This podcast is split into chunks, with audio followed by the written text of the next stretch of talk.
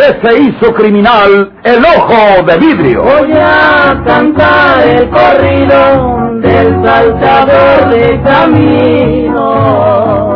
La borrascosa juventud de Porfirio Cadena. Cómo perdió uno de sus ojos y por qué tuvo que seguir la vida criminal perseguido por sus poderosos enemigos. Una nueva serie campilana del escritor norteño, Don Rosendo Ocaña.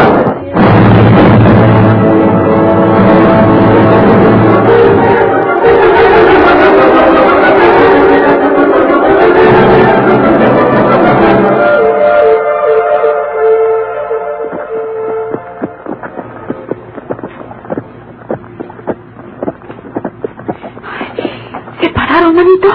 Están enfrente de la casa. Si se bajan de los caballos y vienen a preguntar por te fallan. No voy a dejar que me agarren mano sobre mano. No, Porfirio. Guarda esa pistola. Otras noches también han pasado los soldados a caballo y se han detenido un momento, pero luego siguen su camino. ¿Dónde dejaste tu caballo, manito? ¿No lo verán los soldados? No, no. Lo dejé muy lejos y bien escondido. Me vine por entre las huertas y las labores.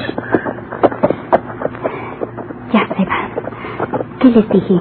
Acuérdate, María de Jesús, que otras noches han hecho la misma cosa. Se detienen un rato y luego se van. No sospechan que esté aquí Porfirio. Mejor.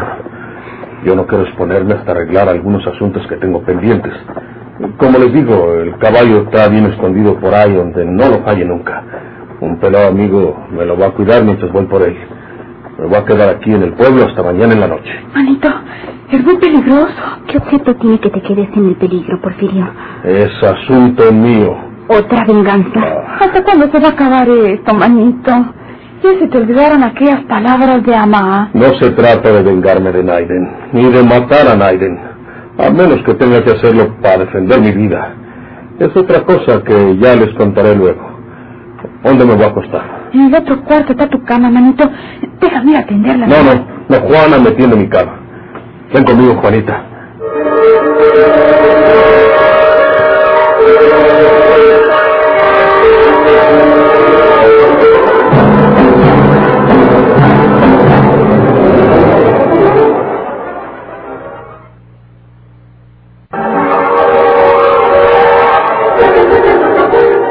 Se proponía Porfirio Cadena al permanecer a la luz del día en su pueblo natal? Solo María de Jesús y Juanito Tobar sabían que se hallaba allí en la casa. Por la mañana, luego de desayunar, dijo que no lo molestaran porque quería dormir y descansar. Las mujeres se dedicaron a los trabajos de ordinario y cuando llamaron a la puerta, ambas acudieron temerosos de que fueran los soldados buscando a Porfirio. Yo no soy de aquí, señoritas. Eh, ¿Quieren hacerme el favor de decirme dónde mero queda la botica del doctor Almaguer? ¿Tú sabes, María de Jesús? Sí, hasta el centro, señor. En la esquina de la plaza. ¿Sabe usted dónde quedaba entonces la sastrería del maestro Julio? Le digo que no soy de aquí, señorita. Él no conoce el pueblo, María de Jesús. De veras. Pues no tiene pierde, señor. Váyase hasta la plaza, aquí toda la calle derecho. Y cuando llegue a la plaza, voltea para este lado. Y en la otra esquina está la panadería de Don Tacho. Y para el otro lado está la sastrería del maestro Julio. Y en medio de la panadería de Don Tacho y la sastrería del maestro Julio, ahí está la botica del doctor Almaguer. Eh, muchas gracias, señorita. Co- con su permiso. Que le vaya bien. Adiós, señor. Esta es la mejor prueba de que estoy bien disfrazado como un viejo forastero. Ni María Jesús ni Juana me reconocieron.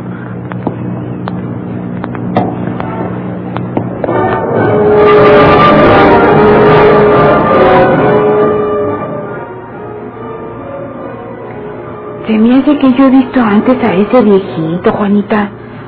¿Dónde he mirado yo antes a ese señor? No puedo acordarme, pero estoy segura de que es cara conocida. No me gustó cómo escondía los ojos, mirando hacia otra parte mientras hablaba. Tengo miedo de que a ese viejo lo hayan mandado los soldados para que viera si hay alguien más en la casa. Aunque es ella, no vio nada. ¿Qué vio? ¿Qué vio si Porfirio está bien dormido?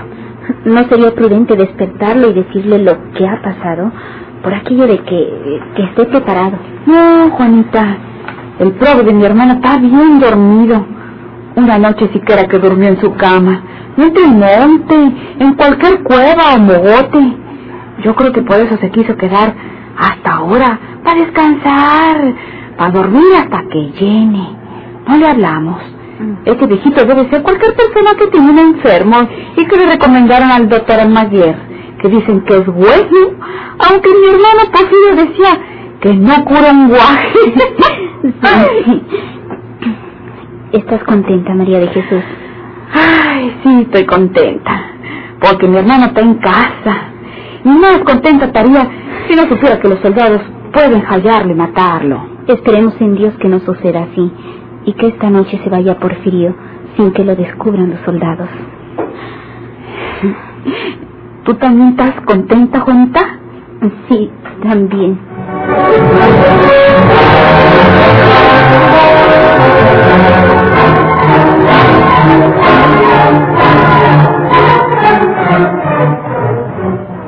Eh, perdone, eh, en este juzgado se conoce del intestado de Ricardo Guzmán. Eh, sí, señor. ¿Es usted el juez? A sus órdenes. Bueno, eh, eh, yo tengo que hacer valer los derechos de un cliente mío. A ver, a ver. Y yo no soy abogado, ni mucho menos, señor juez.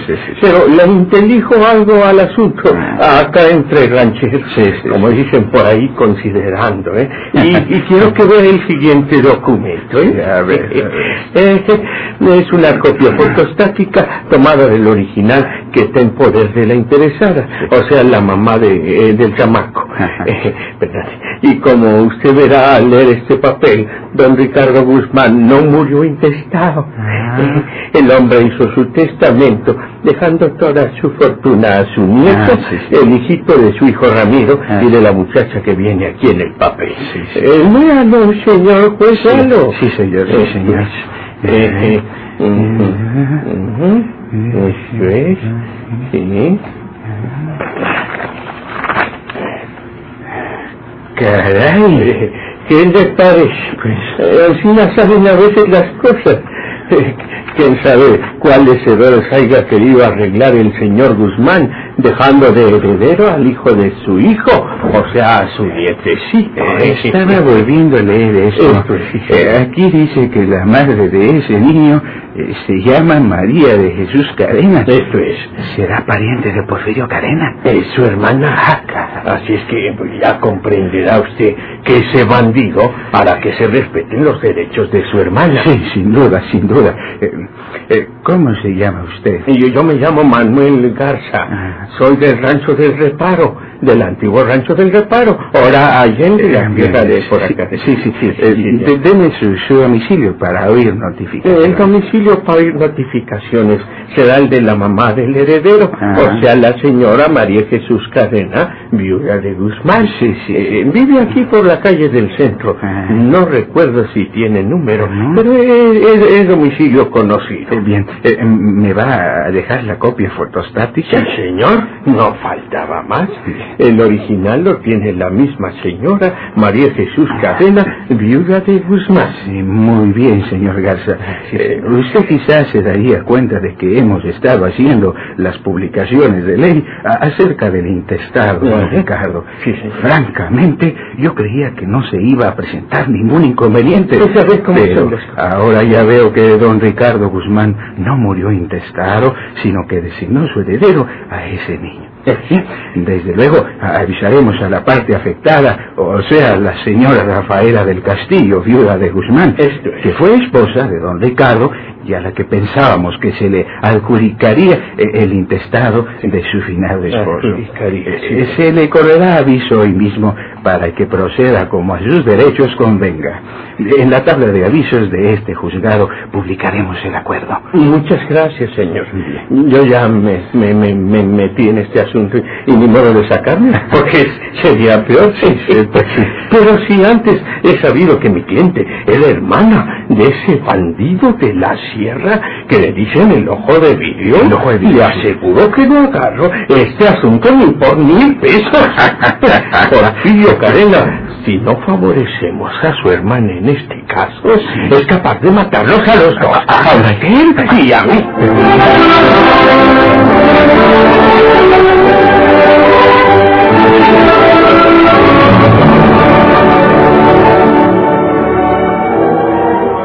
¿Quién le llevó este papel? Eh, un viejo que se llama Manuel Garza, es de por ahí de Allende. Seguramente lo buscaron para que tramite el asunto. Rompa este papel y no le haga caso a ese amigo. De, de nada serviría a don Fermín. Esto es una copia fotostática. El original lo tiene la interesada. Bueno, entonces usted siga tramitando el asunto. Bien. Y yo sé lo que tengo que hacer.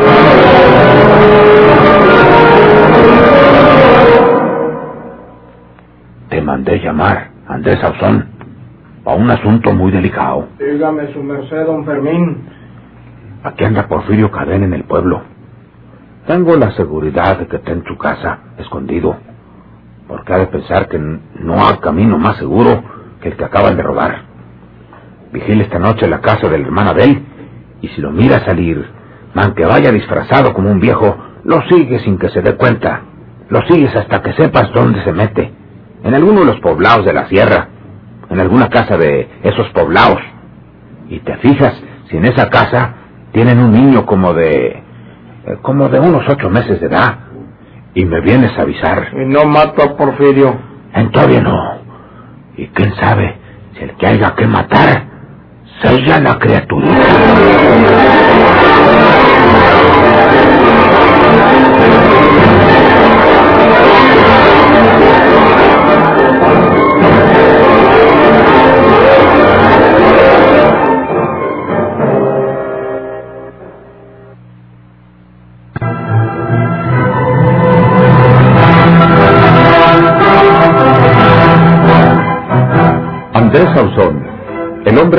Llamar don Fermín del Castillo para encomendarle la misión de espiar a Porfirio Cadena, es un viejo conocido nuestro.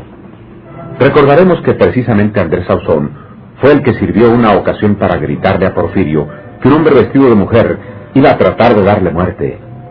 Y la verdad era que la madre de Porfirio iba a verlo a los agostaderos, donde velaba cuidando unos animales, y sus enemigos preparaban la trampa infernal para que el joven matara a su propia madre.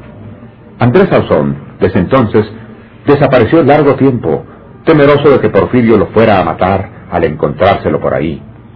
Pero había regresado en pésimas condiciones económicas y quería granjearse la buena voluntad de don Fermín para que el viejo lo ayudara. Aquella noche, desde un lugar donde nadie podía descubrirlo, estuvo vigilando la casa de Porfirio, listo para seguirlo cautelosamente en caso de que saliera.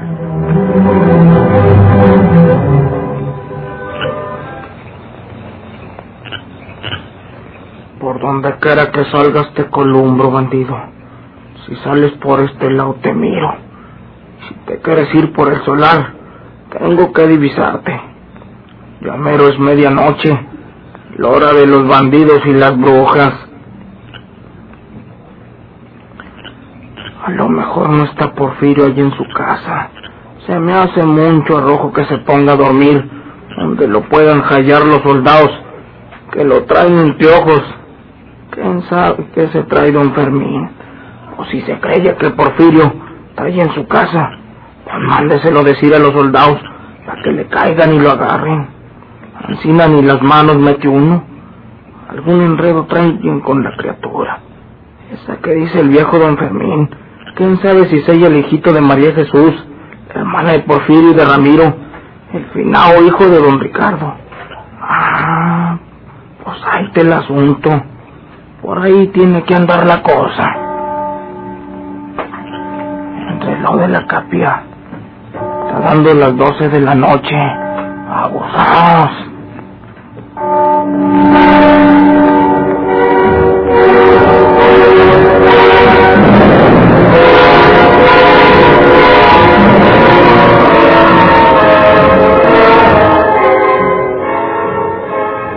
Ya te digo, María Jesús, si del juzgado te vienen a preguntar cualquier cosa, Les dices que tú tienes el asunto con un abogado que se llama Manuel Garza y que es de por ahí de Allende, que tú le darás la razón. Y yo estaré pendiente para que me digas de lo que se trata, ¿eh? Manito, yo no quiero ninguna herencia.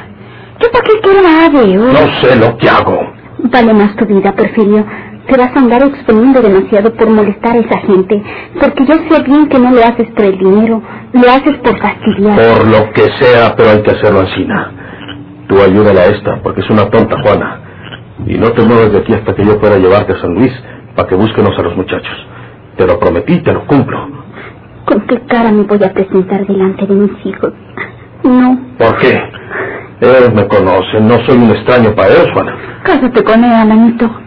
¿Por qué no te casas con ella si la quieres? Eso es otra cosa. Claro que un día los tenemos que casar, pero primero hay que arreglar estos asuntos. Bueno, ya nos veremos otra vez cuando menos lo piensen ustedes. Adiós, Juana. Adiós, Porfirio. Con cuidado, manito. No te vayan a ver los soldados y te agarren. Dios te acompañe. Gracias. Adiós. Aquí me voy a Gazapasta donde tengo en mi caballo. Tengo que ganar la sierra antes de que amanezca.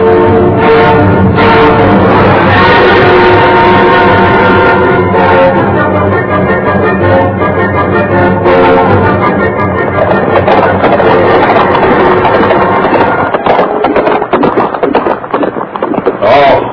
¡Oh! ¡Para, prima! Ser una figuración mía. Clarito y que alguien venía galopeando detrás de mi caballo. No hay nadie. Por el camino. Es verdad que todavía es en la madrugada y no se mira bien, pero se me hace que son mis orejas. Debe ser el mismo eco de los cascos de mi caballo. ¡Vamos!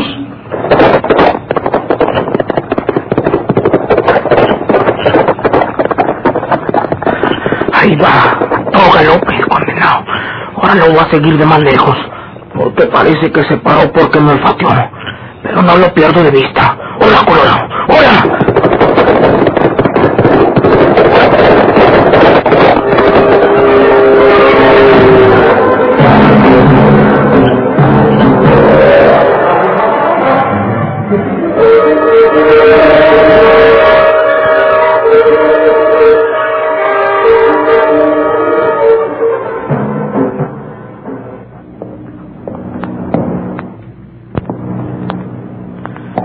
Esta rendija puedo verlos. Parece que hay una camita ahí. Pero Porfirio y la mujer no me dejan verla. En esa camita debe estar el huerco que dice don Fermín. Los enfermados, Merceditas. No, es un niño muy sanito. Y aunque todavía no cumple el año, yo le doy a comer sus sopas, su tortilla con frijoles y no le hace mal, ¿viera? Está muy bien. Está gordo y fuerte. Ya despertó. Es hora de comer para él. Ahorita le doy. ¿Qué pasó, amigo? Este tiene que ser el muchacho que dice don Fermín. ¿Qué más le busco? Me voy a informarle al viejo. De día no es igual que de noche. Y este condenado Porfirio puede verme. Y si me ve, o me mata, o lo mato.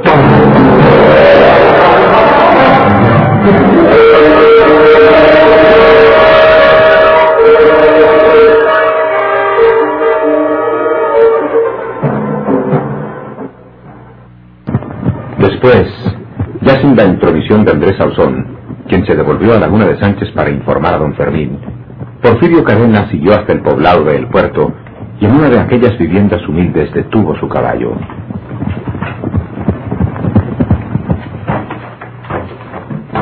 Resueltamente se dirigió a la puerta de aquella casa, empujándola y penetrando familiarmente.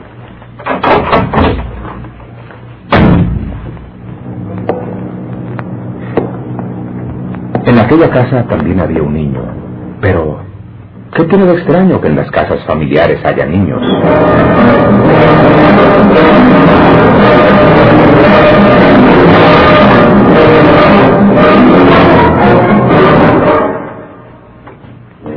Una de las veces detuvo su penco el muy.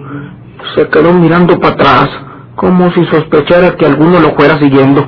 Yo me metí entre el monte antes que me columbrara. Bien hecho, Andrés Sauzón. Pero lo que me interesa es lo del niño. ¿Qué pasó con eso?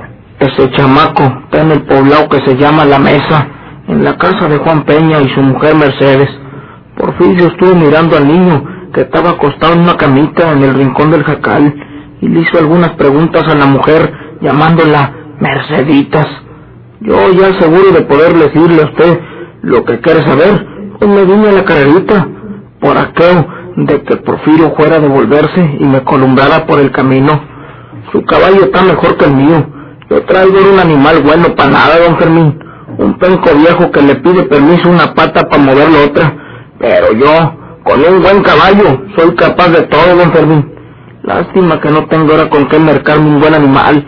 Si yo tuviera cuando menos... Ya sé lo que quieres, Andrés. Indirectamente me estás pidiendo un caballo. Pues te voy a decir esto. De los caballos que tengo aquí en las casas, no te doy ninguno, porque los necesito.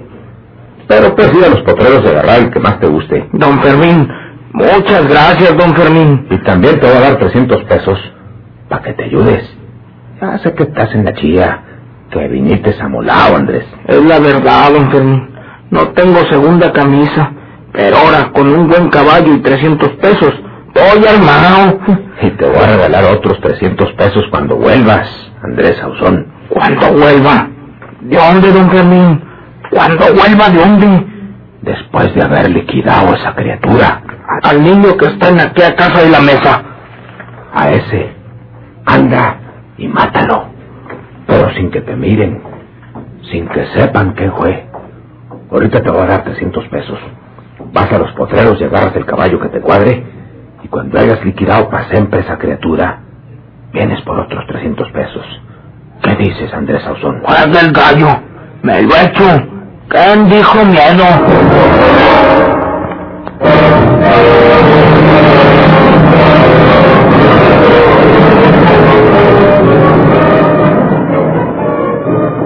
Papá, oí lo que estabas hablando con Andrés Sauzón. ¿Qué? Le dijiste que fuera a matar a ese niño. No tienes corazón, papá. No tienes alma. No eres un ser humano. Ese niño no puede ser otro que el de María de Jesús y Ramiro. Yo sé bien lo que estás tramando, pero ¡Cállate! no lo harás. Soy capaz de denunciarte a la justicia si lo haces. ¡Que te calles! La vida de un niño es intocable. ¡Basta! ¡Te digo que te calles!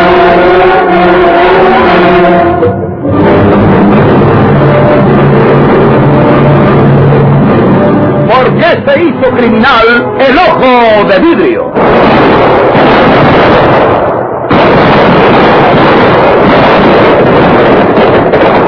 Muchas gracias por su atención. Sigan escuchando los vibrantes capítulos de esta nueva serie rural. ¿Por qué se hizo criminal el ojo de vidrio? Se disfrazaba de para asaltar los Gobernando fue el gobierno, matando a los soldados, tomando blanqueaban los ceros, seguros sin alfombra.